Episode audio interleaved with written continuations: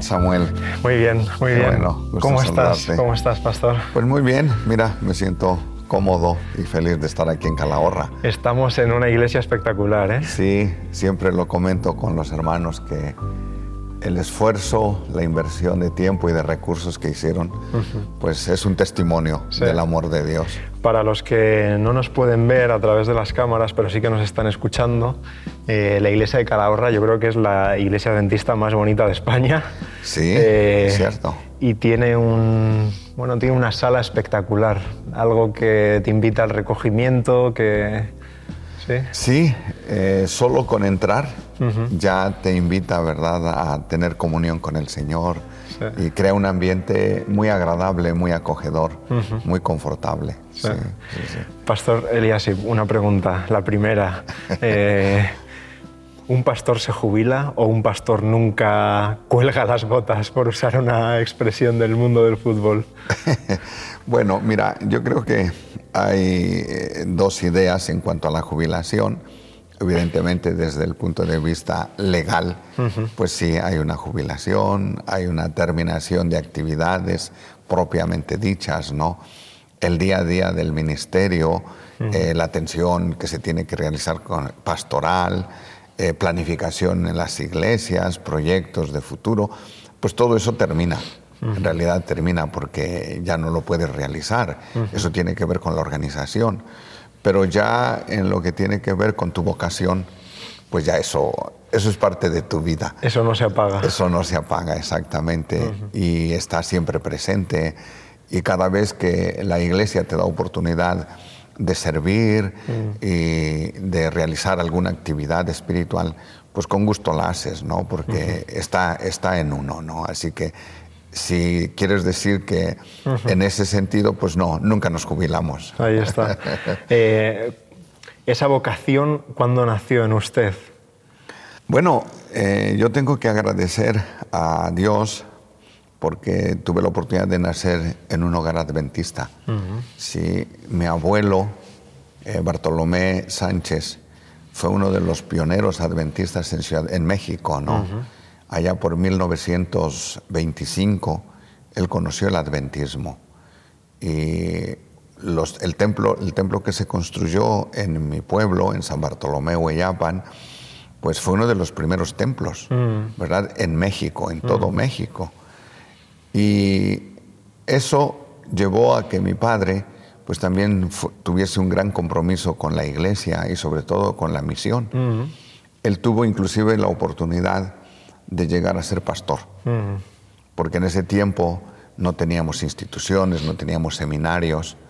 Entonces, eh, la persona, el miembro de iglesia, el creyente que pues manifestaba una vocación eh, misionera, pues los empleaban pero donde eh, por esa, ese momento mi madre queda embarazada de mí. Y ese es el impedimento para que mi padre pudiese ser llamado como pastor de la iglesia. Pero aún así, él trabajó en los pueblos cercanos y llegó a fundar unas seis iglesias. Mm. Sí, porque fue. Entonces, allí es donde... Sin necesidad de estar empleado. Exactamente, sí, sí, sí, ¿no? Él soy simplemente como miembro de iglesia, Exacto. ¿verdad? Lo que antes se llamaba un laico, un mm. laico activo, eh, era su labor y lo hizo. Entonces también tuve yo la dicha de que mi padre no solamente hacía las cosas, sino que nos involucraba a nosotros y nos llevaba a visitar los sábados a esas congregaciones en algún momento pues eran solo una familia, ¿no? Y allí recuerdo que me daba pues para leer El misionero y de esa manera participar. Claro, ¿no? ahí empezó con esa participación. Exactamente. Entonces ahí empezó a, eh, despertar mi vocación por el ministerio, ¿no? Además de los consejos que mi padre me daba. Nosotros, eh, o sea, mi padre tiene tuvo unas cuatro, tierra, cuatro hectáreas de tierra que cultivaba, mm. me llevaba también al campo, mm. pero siempre la prioridad para él era que yo estudiara, que yo me educara. Mm. Él jamás me impidió ir a la escuela, ¿sí? por llevarme a trabajar al campo. Y al contrario, cuando yo me encontraba trabajando con él, porque había vacaciones y porque era propicio, entonces me decía, mira, eh, cultivar la tierra, es muy agradable, pero tú quiero que estudies porque quiero que seas pastor. Y jamás yo pensé otra cosa. Me fui a Montemorelos a estudiar siempre con el deseo de ser de pastor. Ser pastor. Y al final acabó sirviendo en España. Sí. ¿Cuántos años ha estado sirviendo? ¿En qué ciudades ha estado sirviendo en España? Bueno, en, México serví 19 años. En México 19, o sea que ya tenía una carrera previa bastante extensa antes de venir a España. Sí, sí, ya tenía unos años de servicio, primero como pastor en Tuxtla Gutiérrez, en Chiapas, en Tijuana, y después, pues muy joven, eh, más o menos unos 28 años, empecé a tener responsabilidades administrativas como departamental a nivel de unión, presidente de asociación, y fue precisamente en un momento muy puntual de mi ministerio, cuando en Indianápolis sí, tuve la oportunidad de conocer al pastor Pujol, Carlos Pujol, que era el presidente de aquí de la Unión Española y él me buscó y él, él, me hizo la invitación para venir a España. ¿no? Eh, ¿Aquello qué año, qué año fue? 1990. 1990. Sí, sí, sí, hace pues 28 años. Sí, casi 30, sí. Sí, exactamente, sí. Y fue una experiencia muy interesante. Yo considero que Dios estaba atrás de todo esto, mm. ¿no? Y sin mucho pensarlo, aceptamos la invitación mm. y venimos pues para servir aquí en España y aquí hemos estado sirviendo 24 años. Fíjate, fíjate, 24 más estos otros Más 19, en total 43. Sí, 43 años. 43 años, sí, exactamente, Samuel. ¿Es muy diferente la iglesia que hay ahora a la que usted se encontró cuando vino a España, por centrarlo en, en nuestro contexto español, ¿no? Pero es muy diferente. Sí, yo noto ya diferencias y bastante marcadas, mm. bastante marcadas, ¿no? Cuando yo llegué a España me encontré con una iglesia, ¿verdad? Que sin duda alguna había venido y nació de situaciones eh, bastante precarias en España, mm, mm. sí que vivieron esa generación de miembros de iglesia vivieron en un periodo pues de la dictadura, cuando las libertades religiosas no eran como las que tenemos nosotros. Totalmente. Sí. Entonces observé que había muchos, muchos empresarios en las iglesias, Bilbao, mm. Valencia, eh, aquí mismo en Calahorra, Zaragoza, Madrid, Igualada, eh, Reus. Entonces me preguntaba por qué. Y yo descubrí, y la razón era precisamente porque era muy difícil, sin duda alguna, que se trabajase mm. sin que para tener y, que tuviesen el sábado libre, ¿no? Claro, eso es un Entonces, los, exacto. Entonces yo vi que mis hermanos, sin duda alguna, eh, iniciaron proyectos como de trabajo personal, empezaron pequeñas empresas, porque muchos de ellos yo les preguntaba y empezaron con cosas muy, muy limitadas, eh, pero después se desarrollaron y llegaron a ser grandes empresarios. Y eso... motivados, motivados por el descanso del sábado, es curioso. ¿eh? Exactamente, sí, sí, sí, yo eso lo entendí. Eso es muy curioso. Y, para mí fue un impacto muy grande, porque se mostraba pues dos cosas, ¿no? Por un lado, la fidelidad de los hermanos, eh, su esfuerzo, su convicción por ser fieles al Señor, pero también la dirección divina en sus vidas, ¿no? Y su prosperidad. Así es, así que me llamó mucho la atención, ¿no? Mm. Eh, después, claro, hoy la iglesia tiene otra, otra vivencia, mm. tiene eh, en otra sociedad en la cual se desarrolla. Que ha cambiado muy rápido esta sociedad. Demasiado rápido, demasiado rápido. Cuando yo llegué, España pues tenía muy pocas autovías. Estaban terminando la autovía Zaragoza-Madrid, era la segunda y todavía la parte en Calatayud no estaba terminada y cuando terminó, pues un boom mm. enorme. Televisiones, empezaba la Antena 3 y la 5, apenas de, privadas, entonces estaba saliendo de todo un nuevo, bueno, un, desarrollo y eso pues de alguna forma impactó también en la iglesia, sí, tuvo que ver mucho, mucho con la iglesia, pero sí Por otro lado, pues había más, más creyentes nativos, ¿sí? La iglesia era más nativa, muy pocos extranjeros. Claro, después vino el boom de... Exactamente. Sí, de la inmigración y bueno, España se, se, llenó, se llenó. Podemos utilizar esa expresión porque es real.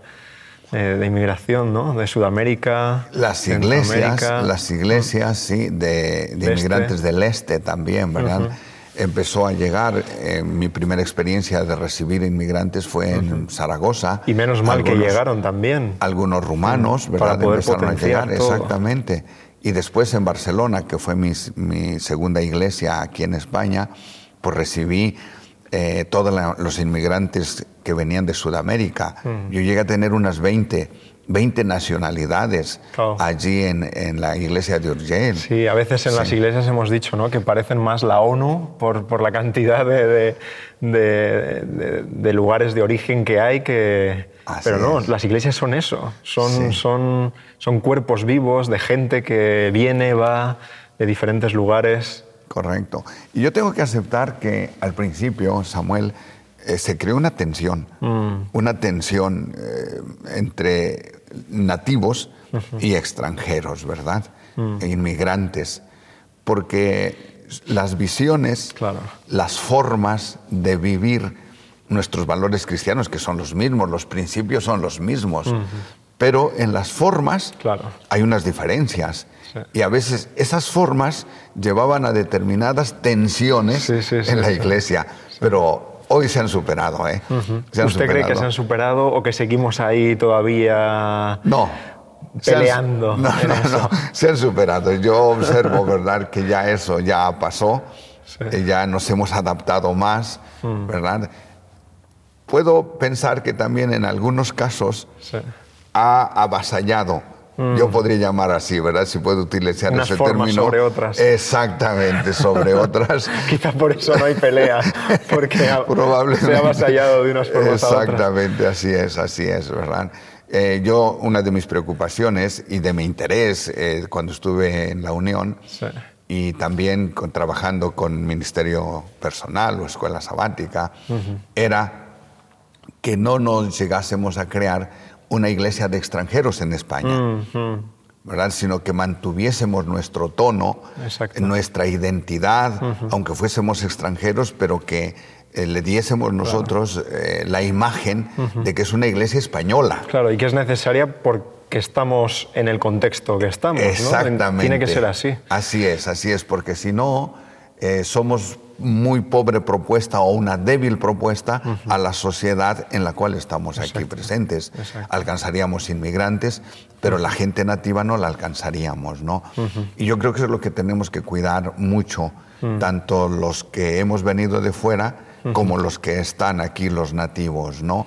Para que ese perfil de iglesia española pueda estar siempre presente en medio de la diversidad, ¿no? En medio de la diversidad pero que lo mantengamos en nuestra liturgia, en nuestra manera de actuar, de tal forma que cuando llegue un español o un extranjero, pues se sienta cómodo, se sienta cómodo, ¿no? Lo más importante, esa, esa palabra de diversidad, una diversidad y hermandad en Cristo. Correcto. ¿Qué significa para usted ser adventista?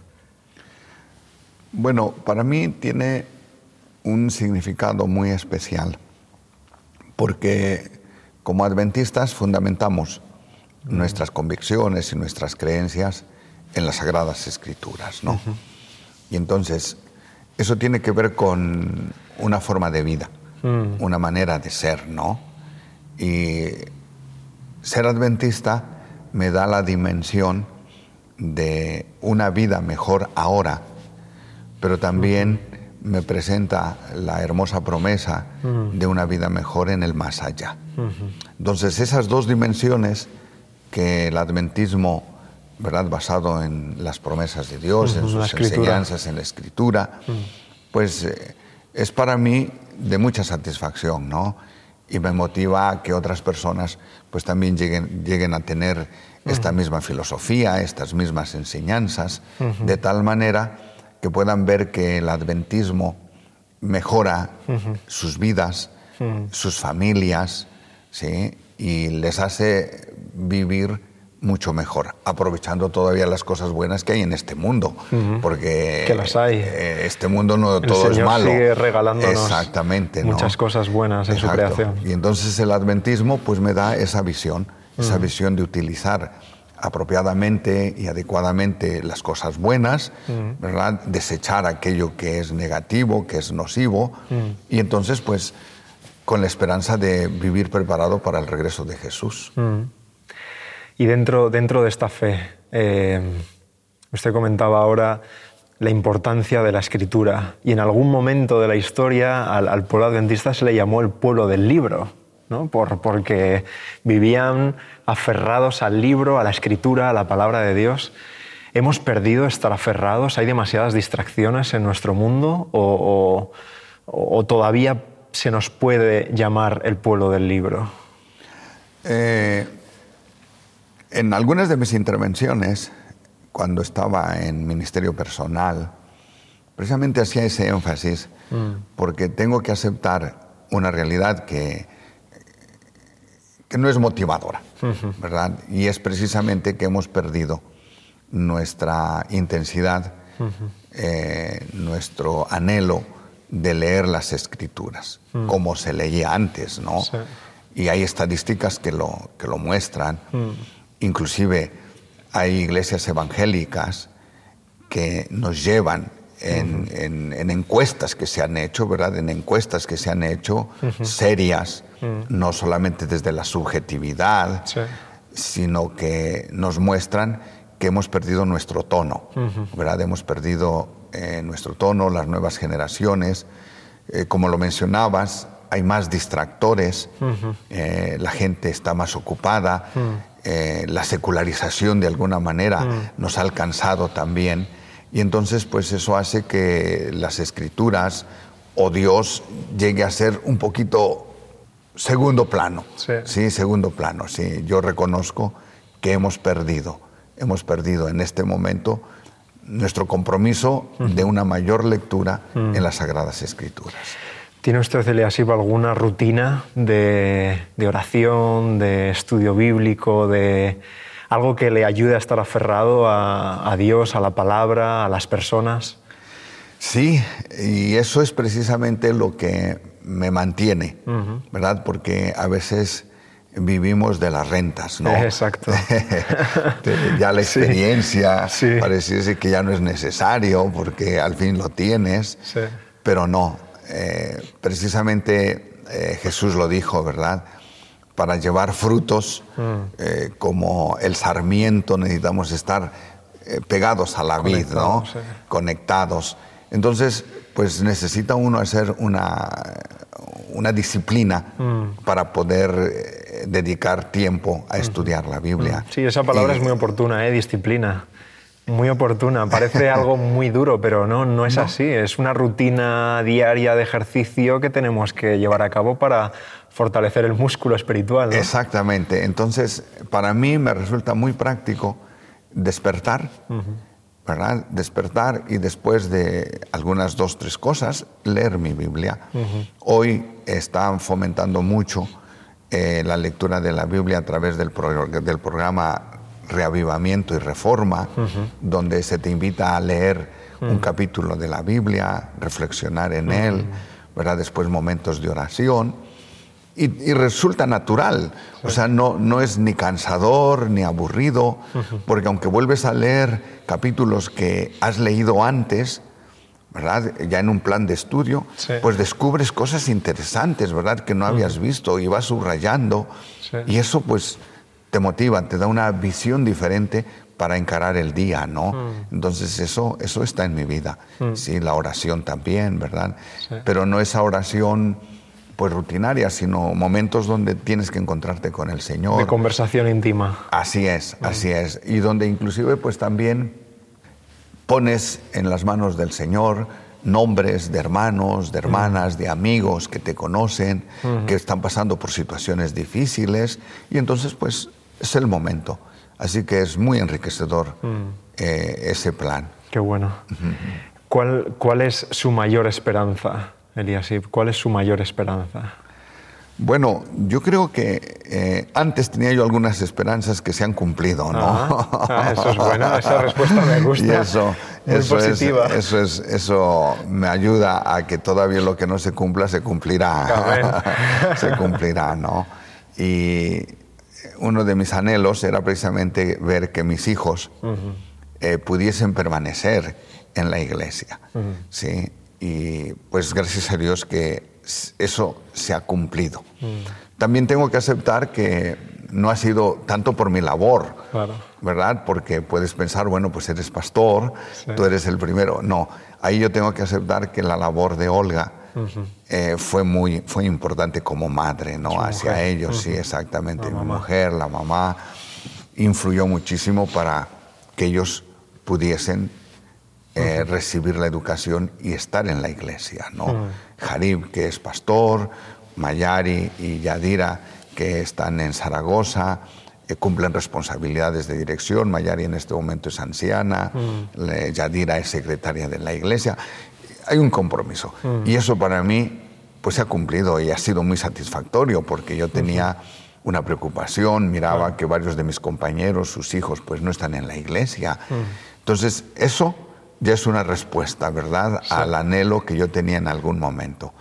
Y a futuro, bueno, pues mi mayor, mi mayor eh, deseo es que también mis nietos sigan por ese camino. Lo estamos viendo ya, ¿verdad? Están allí y yo anhelo que algún día pues lleguen a ser alguno de ellos pastor, no lo sé, pero esperamos que así sea. ¿no? Su bisabuelo estaría también muy contento, no solo, no solo se cumplen las esperanzas del abuelo Eliasib, sino que también las, de, las del bisabuelo, ¿no? en aquellos comienzos en México. Así es, así es. Lamentablemente mi padre pues ya no vive ahora, pero mi madre sí, mm. y ahora está disfrutando con sus, con sus bisnietos, ¿no? Y ellos también disfrutan con las historias de, de, mi madre y mm. cómo les comparte pues su esperanza que también ella tiene, ¿no? Y por supuesto el mayor anhelo es que un día toda mi familia me encuentre con Jesús para vivir con Él por la eternidad. Amén, amén. ¿Qué le diría Eliasib? Eh, ¿Qué le diría a alguien que se acaba de, de encontrar con usted y que tienen apenas unos minutos para poder charlar, pero usted quiere darle un mensaje? Un mensaje de parte de Dios, ¿qué es lo que le diría a esta persona? Bueno, precisamente ayer tuve la oportunidad oh. de tener a dos personas, ¿verdad? Que recordábamos y les mencioné que la vida cristiana no es difícil, mm. que al contrario, ¿verdad? Todos los valores, los principios que aprendemos en la Biblia, porque no es otra cosa y que aprendemos otras muchas cosas además, pero en la Biblia hay unos valores, unos principios que nos hacen mejores personas, mm. que nos hacen seres de bien, que nos llevan a utilizar mejor nuestros recursos, nuestras habilidades, nuestras capacidades, ¿verdad? Porque todos anhelamos vivir bien, nadie está anhelando vivir mal, ¿no? Entonces, yo les digo que eh, si continúan estudiando las escrituras y mm. conociendo mejor a Jesús, pues les irá mejor, les, les irá mucho mejor, ¿no?